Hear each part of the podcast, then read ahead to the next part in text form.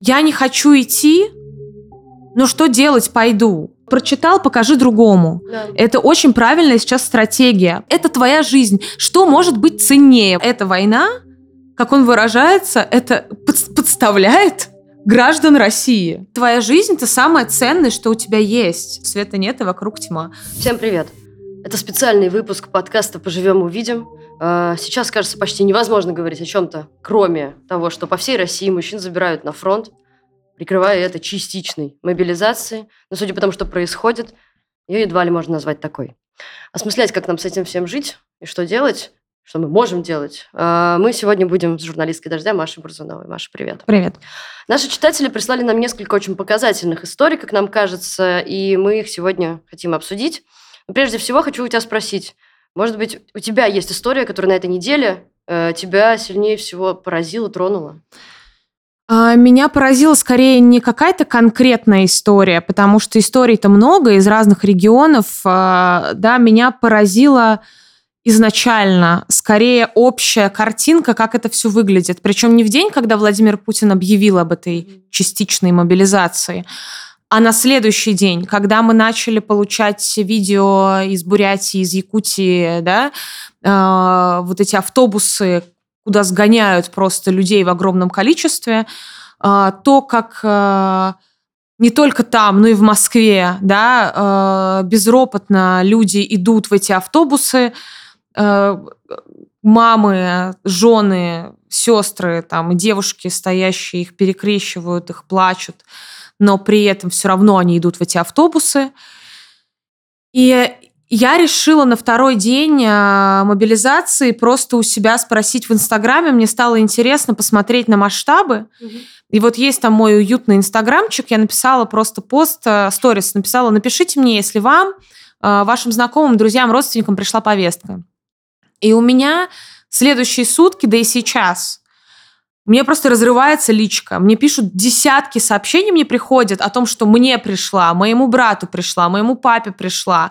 А, Некоторые письма, э, сообщения о том, что нескольким членам семьи пришли эти повестки. И э, дальше ты продол- начинаешь переписываться с человеком, и там разные варианты ответа, да. Первый, там, допустим, я не хочу идти, но что делать, пойду. Да, то есть, и ты в этот момент понимаешь, что, конечно, одна из главных побед э, российских властей в том, что люди не знают свои права, они не знают законы, они не понимают, как это А работает. вот это вот что Работает делать? За ним скрывается страх уголовки, которые всех пугают? страх уголовки. То есть, Ага. да, и, и вот как раз к этому у меня есть... Непонимание альтернативных вариантов, я правильно Да, понимаю? Да, то есть надо же еще понимать, что когда человек не знает законы, Мгм. которые сейчас, понятное дело, не работают, но ты можешь хотя бы попытаться Опереться хоть на опереться что-то. хоть на что-то, да, потому что, э, ну, то есть самое ужасное с тобой происходит вот прямо сейчас. Тебя отправляют на войну. Ничего страшнее в твоей жизни произойти не может, скорее всего. И э, у меня там были сообщения, когда там моего брата отправляют на войну, он не подходит по, по критериям, он не хочет ехать на войну, но э, как бы я говорю, а можно с ним пообщаться? Мы там расскажем его историю. На что мне говорят, он боится. Я говорю, а на войну он ехать не боится? То есть разговор с журналистом в данной ситуации – это вообще не самое страшное, что случалось в твоей жизни. Мне кажется, это какой-то показатель запуганности в, цо- в Ты- целом. Ты завтра утром едешь на войну. Ты боишься поговорить с журналистом, хотя у тебя есть шанс спастись.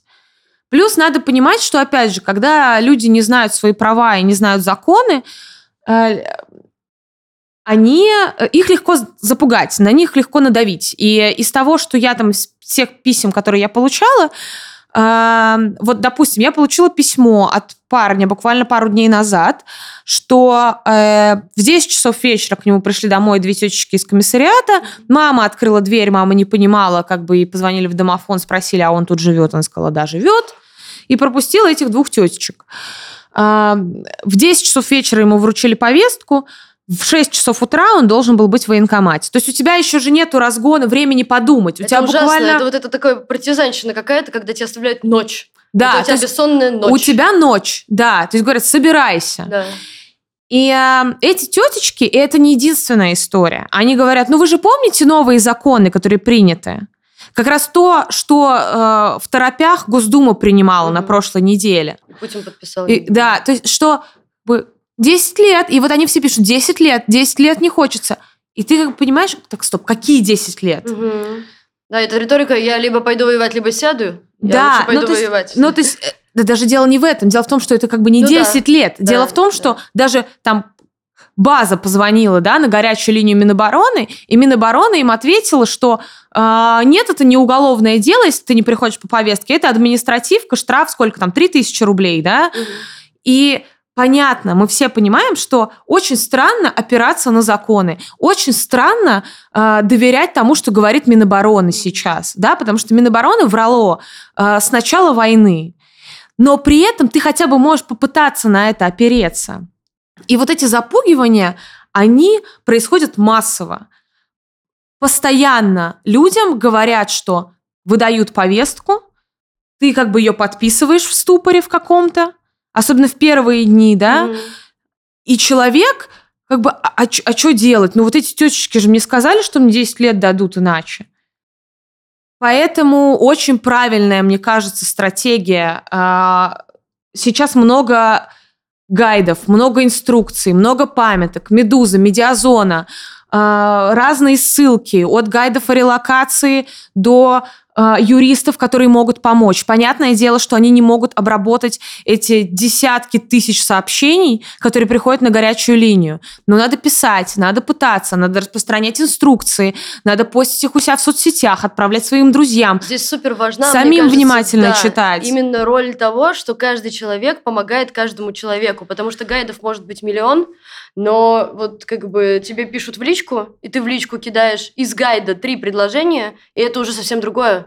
Да. И это уже гораздо более такая доверительная история, особенно человек, который растерян. Он в ужасе, да. он жизнь теряет. Поэтому, и поэтому да. Запостить просто у себя это. в соцсетях э, ссылку на памятку, Просто вот прочитал, покажи другому. Да. Это очень правильная сейчас стратегия, потому что понятно, что не все там, да, мы с тобой, другие журналисты, там кто-то из нашего круга, они понимают, как это работает, да, а твой одноклассник, он не знает, как это работает. И даже если один человек, которому угрожает сейчас эта опасность, прочитает случайно в твоих сторис этот гайд и эту инструкцию, это уже будет хорошо. Поэтому распространять вот эти памятки, мне кажется, очень важным. Конечно, меня, меня еще, ну, то есть меня из того, что меня поражает, э, это вот эти видео, которые, ну, то есть в первые дни еще можно там сослаться на шок того, что люди, да, там э, памятки эти не вышли, там, да, еще и инструкции так не шерились. Понятное дело, что мы живем в разных вакуумах, да, порой. Ну, то есть э, прорваться через него очень сложно, да, то есть люди, которые не интересовались, как у нас принято говорить, были вне политики, да, они не читают «Медузу» и «Медиазону», да, и вполне вероятно, что они, может, эту памятку не увидят, да, но вот это в целом картина, когда люди садятся в этот автобус, когда я смотрю эти видео, как э, э, мужики едут, да, не все, но были такие видеозаписи, mm-hmm. едут с водочкой и с пивом, там как-то э, весело останавливаются на перекур, мне просто начинает казаться, что люди не очень понимают, куда они едут. Это парадокс какой-то. Я не понимаю, почему... Как, как так можно? Как можно не понимать, что что такое война и что ты туда едешь. Ну, потому что, потому что тебе про эту войну, понимаешь, тебе рассказывали по телевизору Дмитрий Киселев, Владимир Соловьев, понимаешь? И то есть как бы рисовалась определенная картинка. И так полное складывается ощущение, что люди думают, что они едут на рыбалку с мужиками. Вот просто. И тебе хочется сказать, это твоя жизнь, пожалуйста. Вот хочется взять за плечики, потрясти, сказать, это твоя жизнь. Что может быть ценнее в этой ситуации? Ну, то есть, хорошо, ты можешь говорить там о какой-то миссии, да, о каком-то подвиге, о защите своей страны, от кого ты едешь защищать свою страну на территорию другого государства. Ну, то есть, и как бы вот меня, вот это был для меня шок. Меня это, вот эти видеозаписи меня просто поразили, а, конечно, но при этом все еще стратегия может быть только одна. Рассказывать, рассказывать о законах. А, возможно, кто-то случайно прочитает, увидит твоих сторис это и будет знать свои права. Да, друзья, у нас в описании к этому подкасту, конечно же, можно будет найти ссылочки на все эти гайды. Распространяйте, пишите, это очень важно. А, перейдем тогда к тому, что вы насобирали. А, история Светланы из поселка недалеко от города Мирного, это Якутия. Она рассказала, как из их маленького поселения отправили 9 человек на фронт. А, и это очень большое количество людей на самом деле для них. Друзья, у нас появился аккаунт на Boosty. Если вы хотите поддержать работу «Новой газеты Европа» из России, становитесь частью нашей редакции уже сейчас. У нас в штате есть младшие корреспонденты, обозреватели, спецкоры и редакторы. Вы просто выбираете должность, нажимаете на кнопку «Подписаться» и ежемесячный донат на независимую журналистику оформлен. Переходите по первой ссылке в описании и подписывайтесь на один из тарифов. Поддержите нашу работу. Мы работаем для вас и благодаря вам. А, и важная, важная часть этого, этой истории заключается в том, что отец э, Светланы, которому пришла повестка, он, во-первых, пожилой, а во-вторых, он инвалид. Э, но только вот инвалидность ему за несколько дней до мобилизации, то ли случайно, то ли не случайно, сняли. Э, подробности этой истории мы не очень знаем, но вот как Светлана про это рассказывает, можем посмотреть. В поселке недалеко от города Мирного а, моему отцу где-то в 16.30, получается, принесли повестку. Ну, точнее, его позвали и сказали о том, что он собирается ехать вместе со всеми. Когда проснулся от его звонка, он сказал то, что пошли покурим. Я вышел в подъезд, и он мне протянул повестку. Сказал, мол, типа, смотри, что отправили. Я, я настолько близко к войне никогда не была, так что я пустилась сразу в слезы рыдать. Он первым делом рассказал об этом матери, а потом уже мне.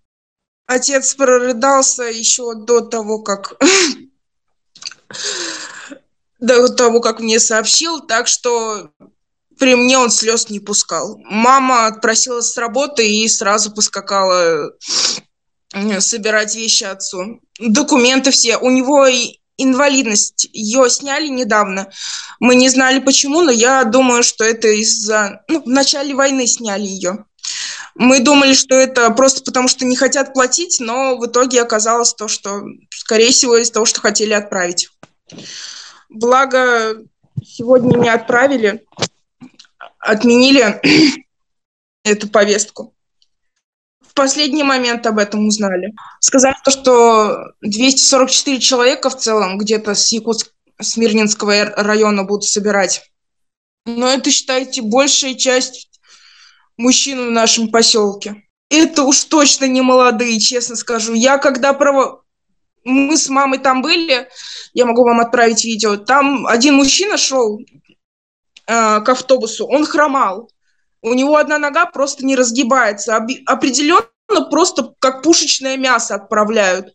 Мне рассказывали то, что там у одного парня, он тоже молодой, у него, получается, жена есть, и она беременна. Его тоже отправили. Маш, ну вот как бы Почему, как тебе кажется, именно на Востоке такой какой-то особенный ад с мобилизацией происходит? Не кажется ли, что регионы – это первое, что пошло в эту топку жуткую?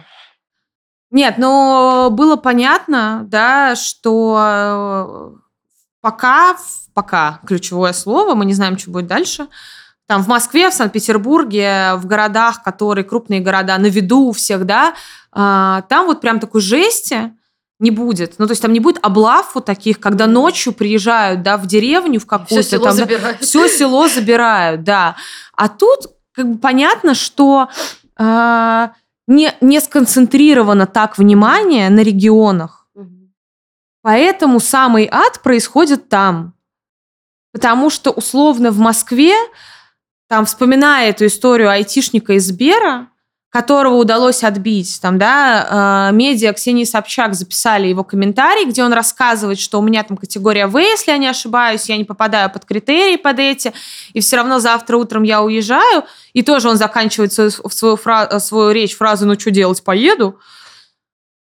Ну, то есть, как бы хорошо, что это опубличили.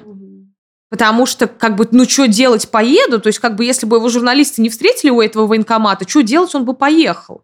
Хотя в итоге это опубликовали, хорошо, что это разошлось, и в итоге он никуда не едет. Очень хотелось бы так поступить с каждым несчастным бурятом, якутом и каждым этим И надо так поступать на самом деле. То есть надо пытаться. Мы понимаем, что да, не всех там журналисты, не все истории могут рассказать. Да, но надо пытаться. Но вот есть одна история такая, да, которая закончилась успешно. Надо пытаться концентрироваться на, и на историях из регионов, потому что понятно, что из-за того, что внимание к регионам меньше, там происходит то, что происходит. И поэтому вот эти жуткие видеозаписи как раз на утро, когда проснулась там Москва условно, да, на следующий день после объявления мобилизации, первое видео, которое мы получили, это как раз с Востока. Автобусы вот эти. Как вот эти вот автобусы, которые, да, там э, приезжают везде, там буквально в деревни, в, на предприятия со списками. То жуткие есть, цифры. Жуткие цифры. Ну, то есть э, у меня тоже есть несколько историй, когда мне писали писали, что приехали просто на завод, да, и э, в отдел кадров сели э, со списочком и прям начали вызывать вот так вот, приходи, приходи, приходи, и прям пачкой увозили. И, и все, как бы, да, и э, ты пытаешься как-то, ну, то есть про все эти, все эти истории как-то суммировать и рассказать про них, ну, надо рассказывать, да, ну, то есть, а, а что делать? Но понятно, почему это регион в целом. Ну, давай еще одну историю из Якутии. А, Ее нам прислали в бот «Новой газеты Европа», поэтому мы, к сожалению, не можем подтвердить или опровергнуть эту информацию, но зачитаем ее в том виде, в котором ее нам отправили. А, если ты не против, попрошу тебя зачитать. Да. Добрый день. В Якутии город Нерюнгри и поселок Чульман. Вчера ночью ходили и забирали мужчин. Среди бывших одноклассников шесть семей получили повестки. Пытаются забрать семейную пару. Оба врачи. Имеют четырех детей, но старшему уже 16, говорят, отсрочка уже не действует. Повестки получили оба родителя. Э, оба родителя, врачи. Что тебе известно вообще о мобилизации врачей? И в особенности интересно про женщин, медсестер и так далее? Как бы потому что это, конечно... Ну смотри, э, Вообще о том, что врачи военнообязанные, как-то забыли про это. Еще 24 февраля, когда началась война, я помню, это начало активно обсуждаться спустя какое-то время. То есть э, было понятно там про э, тех, кто служит, там контрактников, да, и так далее, и так далее. А потом все-таки, а врачи же тоже военнообязанные вообще-то. Давайте не забывать про это. И, собственно, сейчас тоже эта история, она как бы на втором плане, да, потому что все тоже не обратили внимания, да. что вообще-то врачей, и особо это не обсуждалось угу, же, да, ну то есть угу. как бы, когда там Путин э, говорил о частичной мобилизации, потом Шойгу, Минобороны разъясняла все это, все как-то... Там даже не звучало. Там не звучали врачи, да. а потом внезапно начали массово приходить сообщения о том, что повестки приходят врачам. Э, известно про это пока не так много, ну, то есть э, непонятно, то есть э, приходят повестки условно, чтобы всех сейчас переписать, да, там, и как-то позже, mm. да, это задействовать, или прямо сейчас уже отправляют mm-hmm. врачей тоже. То есть я, я просто не знаю, да, ну, то есть как бы это, это правда, история намного менее сейчас э, подробная, чем то, да. что мы видим. Но мы тоже собираем письма, такие, как и вы. Угу. И э, я просто хочу зачитать одно письмо из нашей почты. Вот такое нам пришло письмо. Добрый вечер. Хочу не поделиться, а скорее узнать мнение. Я встал перед самым тяжелым выбором. Я хирург, подлежу призыву. С одной стороны, я не могу поддерживать захватническую войну фашистской власти. С другой, сейчас туда хлынет поток пушечного мяса из абсолютно безвинных, глупых ребят. И кто-то уснет сразу, а кого-то можно постараться спасти. Но я не хочу быть на оккупированных территориях многострадальной Украины. Но и бросить их просто так я не могу. Мне очень нужно мнение людей, взгляд со стороны. Помогите мне. Просто вот это вот письмо, во-первых, тебе очень сложно что-то ответить да человеку, невозможно. что-то ответить, но вот это письмо, это как вот мы сейчас находимся здесь. Да, вот, вот, вот это вот наша реальность. Вот сейчас врач какой-то, он сидит и думает, что ему делать. Есть большой вопрос, и нету никакого ответа. Да, ну то есть э, в целом просто как зафиксировать сейчас э, в этом жутком, ужасном таймлайне как бы вот эту вот точку, да, где мы сейчас находимся. Вот у человека такой моральный выбор перед ним стоит сейчас, да? Он себе такой вопрос задает. И это, конечно, катастрофа да, внутри большой катастрофы, которая началась 24 февраля. Да, абсолютно. А, про женщин давай все-таки немного mm-hmm. поговорим. А, вообще сейчас как будто бы женская история в этой мобилизации выглядит так, что мужчины уезжают, так или иначе. Женщины страдают от этого не меньше, чем мужчины. И на самом деле они отпускают на войну, на фронт своих сыновей, отцов, э, братьев, и не знают, вернутся ли они грузом 200 или вернутся покалеченными, или э, как, вообще непонятно. Вот. И женщины борются. Это круто. Они выходят на митинги. Вот буквально 25 сентября сегодня мы видели видео из Якутии, где очень много женщин, и просто все были поражены этому количеству. 51% женщин на э, митингах в Москве было. Сейчас хочется посмотреть такую очень показательную историю о мобилизации женскими глазами.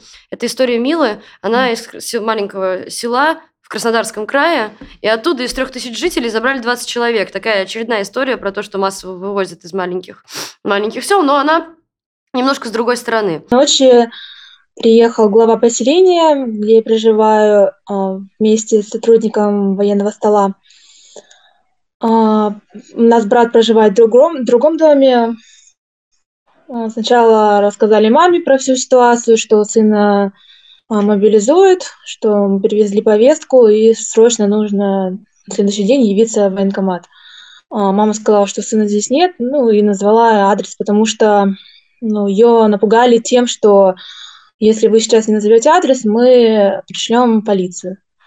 И с полицию, полицией будут искать, рассказали про новые законы с всеми этими уголовной ответственностью и так далее. Р- родители были, ну, так более-менее лояльны, как я и писала раньше.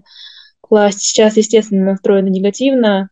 А, я более оппозиционных взглядов а, и знала, что к чему готовиться и что будет дальше. Ну, они не верили, они думали, что ну, не коснется их, что все пройдет стороной, э, если молчать и ничего не делать.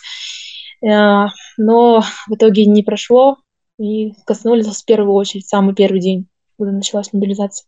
Вот смотри, в контексте этой истории очень интересно понять, как это работает? Э, действительно ли мобилизация стала таким водораздельным каким-то для многих россиян сейчас событием, котором ты как будто бы мог оставаться вне политики и тебя прятаться от того, что происходит, а здесь это постучалось в твой дом и пришло, и это меняет как-то сознание. Мне кажется, что, знаешь, понятное дело, что это э, водораздел, да, и что пока война там не постучалась в твой дом, ты э, мог забивать, не смотреть, да, не слушать и так далее. Хотя на самом деле надо понимать, что вся наша жизнь политика. Абсолютно. Все, что происходит в твоей жизни... Ты говоришь мог, а я думаю, как так мог?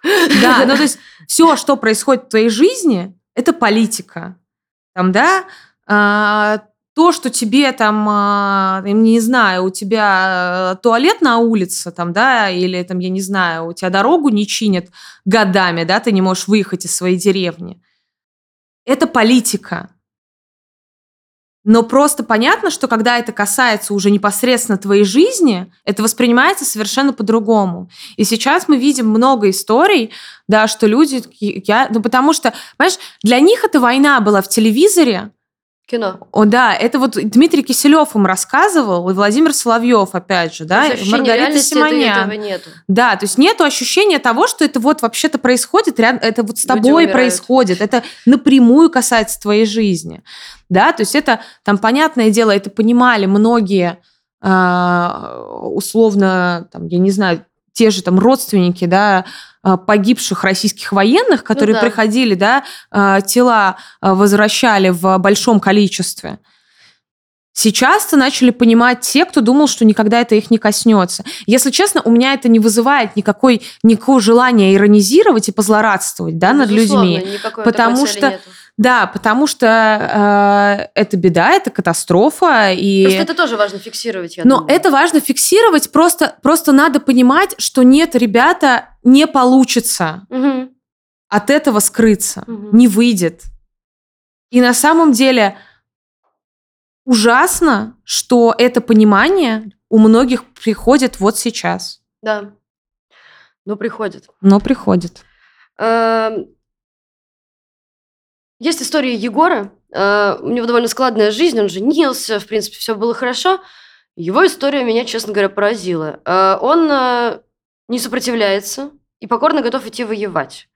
Но он как бы говорит, что не очень бы хотелось, но если придется, то делать свою работу на фронте он будет максимально хорошо. Э, давай посмотрим его историю, поговорим об этом. Э, случилось это вчера. Э, я выходил из дома.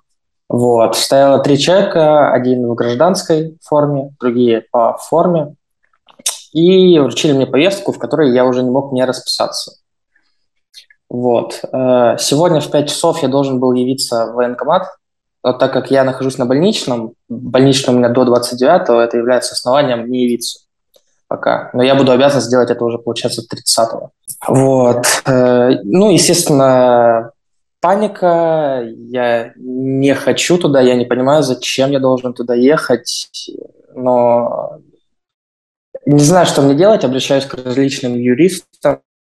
Вот сейчас начинаю этим заниматься как можно это избежать, какие-то истории своих болезней, э, даю, как можно легально, например, не поехать. Всегда есть э, такое в голове, на подсознании, что так может получиться. Пусть я и вообще по военнику я связист, поэтому я не буду там на первой линии атаки, обороны и так далее. Я буду скорее выполнять вспомогательные функции, но в любом случае я не хочу свою жизнь менять кардинально.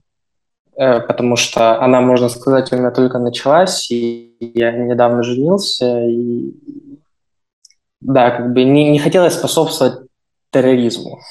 Вот.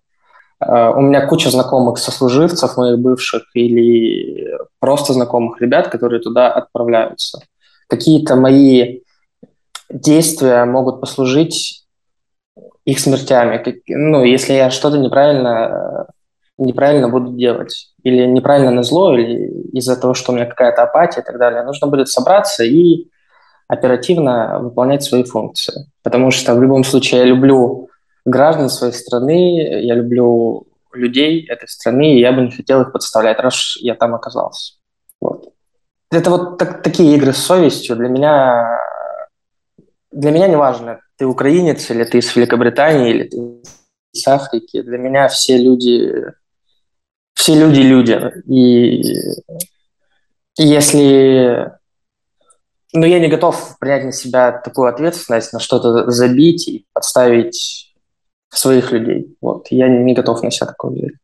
В чем причина такой риторики, когда человек э, настолько, ну, вот такая непонятная дихотомия, когда, с одной стороны, он говорит, я не хочу, с другой стороны, все мы люди мира, и мне не важно, кто есть кто, а с другой стороны, за своих ребят – за граждан, за которых я люблю. Я буду делать свою работу на фронте, убивать украинцев там и все такое. Да, он там связист, он будет не на фронте, но неважно. Как это вообще в голове? Что происходит? Ну, во-первых, да, он начинает с того, что вот это вот э, я-то убивать людей не буду, да, я да. буду сидеть в стороне, да, возможно, где-то, да, выполнять свои обязанности, непосредственно это не будет связано с убийством людей. Но вообще это какая-то какая-то очень странная логическая связь, которая мне непонятна. Э, когда он говорит, что он не хочет подставлять своих людей, угу. народ там, да, и граждан России в том числе, э, у меня сразу возникает вопрос, подставлять в чем? Ну, то есть, как он видит миссию российской армии сейчас в Украине. За что он как бы борется? За что он в чем? Да, ну то есть не кажется ли ему, что в целом там, да, эта война, как он выражается, это подставляет? Мягко я говоря. Бы, я бы, я бы друг, другие слова, конечно, mm-hmm. использовала, да, э, граждан России. Какая миссия? Э, что? Ну, то есть это тоже какая-то очень иллюзорная желание, да, и иллюзорная видимость того, что ты едешь там, да, а, в... с каким-то смыслом. С как... каким-то м-м. смыслом. И что, а вот ты, это, кстати, что, ты, что ты как бы понимаешь, ну вот у меня есть долг, Ну хотя бы как-то, надо же себе рационально оправдать. Ну ты же не да, можешь, ты но как бы, ты, да, ты не можешь... С ощущением того, что я еду на бессмысленную бойню, на которой вообще не пойми, что происходит, и я не понимаю, зачем это нужно. Ну, хотя, с другой стороны, там у тебя тоже может появиться какой-то смысл, и типа уйти в плен или что-то такое. Слушай, у меня на самом деле это то, о чем я многим говорю, когда у меня там спрашивают, допустим, почему люди там, да, верят условно пропаганде. Мгм. И я отвечаю, что, ребят, ну а вы как себе представляете, что человек, там, допустим, который все эти годы поддерживал власти, или там все эти годы там, жил вне политики даже, а, что он сейчас а, внезапно поймет, что он во всем этом ошибался. И признает, что там, да, в том числе его какие-то действия, да, привели к тому, что вот, вот сейчас происходит или бездействие, да. То есть это как бы реакция еще такая, не- нельзя это забывать, такая самозащита психологическая, Ну, да, конечно. что вот вот ты- Признать это очень ты- сложно. это очень сложно. Поэтому тут и происходит такая какая-то путаница, подмена понятий, да, то есть миссия, вот это в чем миссия состоит. То есть это какие-то штампы, да, которыми ты прикрываешься как будто бы, чтобы себя обезопасить от реальности, которая происходит. Мгм. И мне кажется, что, такой, что в этом случае, да, но просто одно дело, что он там с тобой по зуму об этом разговаривает, Мгм. друг- а другое дело, что он сейчас туда пое- поедет, окажется там, и что будет дальше, что будет с ним, да, что будет вот с теми самыми ребятами, которых он не хочет подставить. Ну, он что-то увидит, я думаю. А, Про, раз уж мы заговорили про пропаганду, с тобой грех не поговорить об этом. А, Прочитаю тебе Маргариту Симоньян. Какая честь. Всем мужчинам, кто был на митинге против мобилизации на Арбате, вручили под роспись больше 200 повесток. Это правда. Мгм. Уже заготовили еще пачку. Так. Лучше их, чем учителя года из Пскова, на мой вкус.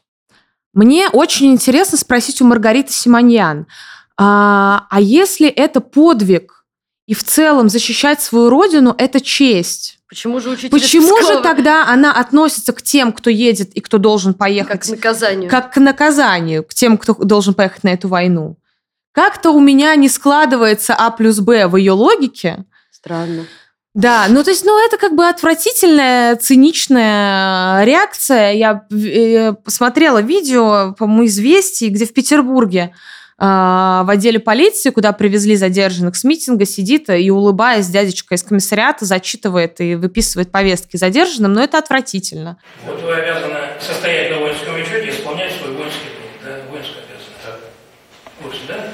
В 9 утра прибываете в военный комиссариат, дежурного по военкомату, показываете повестку, вас направляют в соответствующий кабинет. Ну, то есть, э, Скажи, а как вообще сейчас пропаганда реагирует на, ну, освещает эту мобилизацию? Есть ли у них какая-то, ну, может быть, как-то прорывающееся ощущение того, что, кажется, люди сейчас перестают доверять, начинают что-то понимать, контекст того, о чем мы говорили, да? Есть ли изменения риторики или какие-то ходы, которые они придумывают для этого? Смотри, э, ну вот как раз про Симоньян можно Мгм. поговорить. Это самый показательный пример, а, потому что она сейчас, когда уже вот эти факапы в мобилизации скрыть было невозможно, да, что ошибаются, что гребут всех, что э, не соблюдают эти критерии. Маргарита Симонян написала пост, вот я прямо сейчас его зачитаю, давайте, Всем чтобы... по Маргарите Симонян. Чтобы, да, чтобы не было...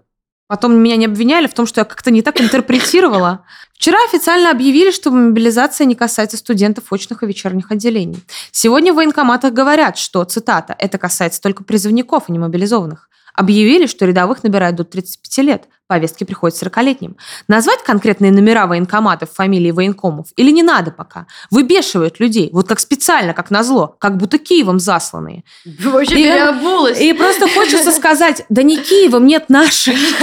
Ну, то есть, как бы, как раз в целом все, все очень логично. Ну Ну, то есть, что происходит.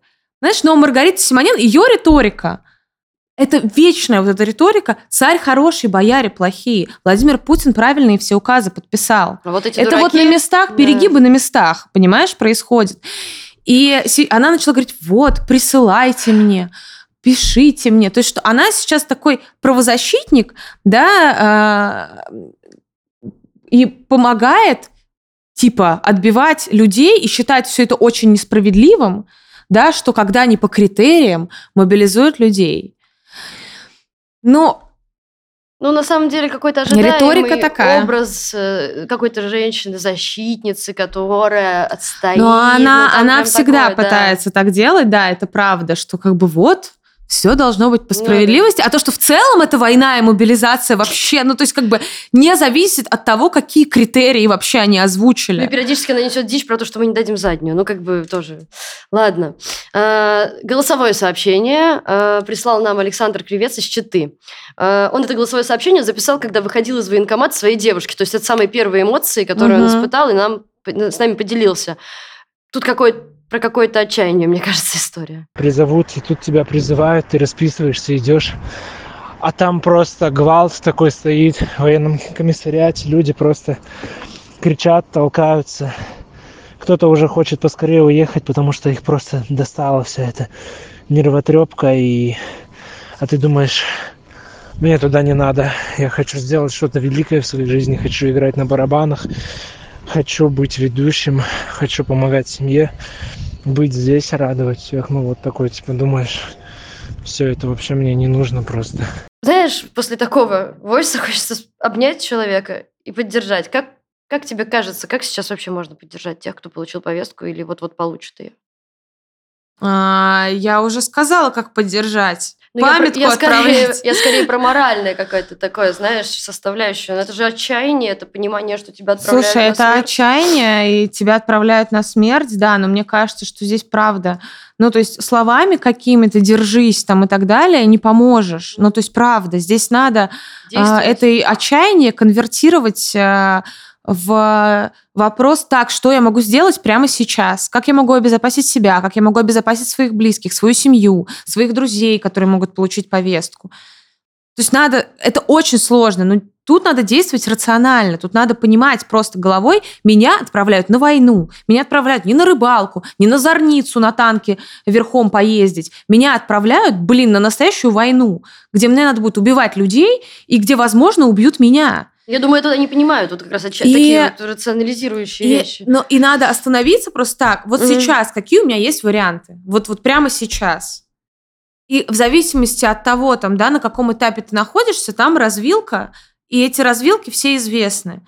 Там у человека, у которого в запасе есть несколько дней, ему, блин, очень повезло, потому что у него есть в запасе несколько дней. У человека, которому вечером пришли с повесткой, а утром ему надо быть уже в военкомате, как мы обсуждали, М. у него времени намного меньше, Но понятно, что здесь, мне кажется, очень сложно. Ну, то есть мы не представляем себе, ты не представляешь, я не представляю себе, что такое, когда тебя прямо сейчас отправляют на войну, на которую ты не хочешь ехать.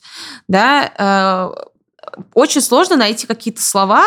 Мне кажется, что надо, правда, в этот момент э, просто взывать к разуму и пока, ну, то есть показывать, да, мы как журналисты готовим все эти памятки, да, э, рассказываем, как это все, как это все работает в идеале, конечно, да, мы понимаем. Давайте Ну да, да. оговариваться все-таки, но единственное, что можно сделать, мне кажется.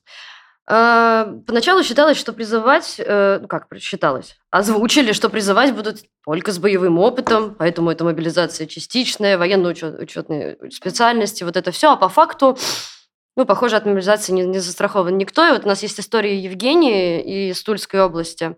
Вот. э, И, в общем-то, у него есть проблемы со здоровьем, и anyway, как бы есть вероятность, что он медкомиссию пройдет. Потому что в прошлый раз, когда он делал, служил срочную службу, он эту комиссию прошел. И у него категория А стоит. И мгм. он очень боится, что сейчас он опять будет проходить медкомиссию, ему поставят категорию А. брат говорит то, что, Жень, тебе пришла повестка. Я такой, о как, я сам об этом еще не в курсе, а он уже все знает. Ну и, в общем, э, прекрасно вот знаю то, что, ну, в первую очередь это все нервно, потому что как бы не особо и охота, но с другой стороны понимаю то, что, по крайней мере, я так думаю, то, что особо ничего не изменить. А, да, у меня получается, когда я проходил срочную службу, у меня варикоз вен на ногах. А, и получается такая забавная ситуация произошла, когда меня призывали в армию. А, сначала я проходил комиссию у себя здесь А, и все это, естественно, показывало то, что так, мол, так, э, с ногами все не очень хорошо, и в итоге мне все равно поставили категорию военники А, то есть полностью годен. А, потом я поехал в Тулу, также проходить эту комиссию. А, в комиссии в Тульской мне сказали то, что, мягко говоря, то, что врачи те еще врачи, и, если не ошибаюсь, где-то они должны были переправить категорию, но в военнике она так и стоит, категория А. а надеюсь на лучшее, но ожидаю худшего. С одной стороны, как бы, как ни странно, это бы не звучало «надо бы», а с другой стороны, зачем это нужно? Потому что если вот, получается, контрактная армия не справляется, зачем вообще тогда все это началось? Что потом, я так понимаю, пройдет референдум в Донецке и Херсоне, и это будет наша территория, и, и получается уже война будет буквально на границе. И в итоге, я думаю, вообще объявят военное положение и будут уже всех отправлять. Так что я не знаю, какой вообще в этом был смысл. Я, я не знаю, как э, людям рассказать, да, что и объяснить, Потому что, видимо, годами это выкорчевывалось из э, россиян, что, блин, твоя жизнь – это самое ценное, что у тебя есть. Твоя жизнь, жизнь твоих близких. Как это можно Понимаешь? И, и, но это можно, как выяснилось. Потому что вот это надо бы, когда ты вообще задумываешься, тем более в тот момент, когда ты понимаешь, да, что эта война абсолютно бессмысленная, и э, люди, которые, ну, то есть которые идут туда, да, с тем, что подвиг, НАТО нападет, Украина нападет, хотя уже Россия напала. А, это отдельный разговор, да, что это какие-то абсолютно, ну, то есть пропагандистские штампы и цели, которые там вдалбливались с телевизора очень долго. И мы понимаем, в чем тут проблема. А когда ты понимаешь, что это абсолютно бессмысленная война, и на тебя никто не нападет и не нападал, и ты тебя везут просто э, на войну, а ты не хочешь на нее ехать, и ты говоришь, надо бы, мне кажется, что еще референдумы сыграли некоторую роль в осознании, потому что я видела много сообщений, в которых, подождите, а мы что, захватническую войну ведем? Мы же там их освобождали. Ага. У нас же была цель. Угу. А почему мы сейчас забираем территории? Ну, слушай, это, знаешь, это можно много об этом говорить. это о типа том, что, категория, что случилось? О том, что, о том, что как бы логика в целом, да, страдает очень сильно у российских властей, когда там разбирать их сообщения, чем мы занимаемся каждую неделю в программе Fake News, да. Поставить бы вам памятник за это, конечно. Если как бы разбирать их э, слова, то ты находишь очень много моментов, где вот как бы в один день они говорят, они говорят одно, в другой день они говорят другое да, если прям долго-долго вот так вот за ними следить. Да даже с той же мобилизации. Пойдут служить. Да, только... с той же мобилизацией, что типа нет, не будет никакой, да, никаких да. планов мобилизации нет. Да, э, это была такая грустная шутка, да, что если говорят э, что-то одно, то значит будет совершенно по-другому. Если говорят, что границы не закроют, значит закроют, да. Понятное дело, что так не всегда работает. Ну, просто но в целом, уже настолько все Да, что в целом все заявления, которые мы сейчас слышим, да, их можно делить на 100 примерно и ожидать совершенно другого. Э, в конце мы хотели бы зачитать не очень жизнеутверждающее, но как-то, как мне кажется, точно описывающее ситуацию письмо. Оно тоже пришло к нам в телеграм-канал. Э, это пишет Виталий, но имя мы изменили. В целом все мои знакомые сейчас ищут выход. Не понимают, что делать. В карманах почти нет денег для переезда. У всех старые родители, и ситуация в том, что либо нас забирают на войну, либо мы валим из России. Так и так мы оставляем их одних, родителей. У всех что-то в духе экзистенциальной паники. Многие решили, что они лучше сядут, чем пойдут воевать. Тоже опять вот это. Угу. И в этом случае родителей мы оставляем одних. Этот вонючий выблядок бункерный не оставляет никакого хорошего выбора. Света нет. Вокруг тьма. Это очень точное описание того, что сейчас происходит, что света нет и вокруг тьма. Абсолютно. По крайней мере, сейчас. Мы находимся Но, здесь. Понимаешь, э, тут надо правильно, надо, надо понимать, что да, э, не нам с тобой э, советовать что-то, да, и явно, то есть я не тот человек, который будет, да, прям настойчиво, да, говорить, как и что надо делать в конкретном случае. Но мы можем рассказать Но про опции. Мы можем рассказать про опции, да, как минимум мы должны это делать. А, Но в целом я эмоцию эту понимаю. Я тоже, но правда, я не вижу света не с там, 21 сентября, а намного раньше, да, и в целом э, было понятно, э, к чему это все идет. 24 февраля, да, мы проснулись, э, началась катастрофа, она не заканчивается, она обрастает еще большими, большими, да, Снежный трагедиями, да, э, конкретными, общими и так далее, и так далее. Маша, а есть какая-то надежда сейчас? Ой, Прости меня за этот вопрос.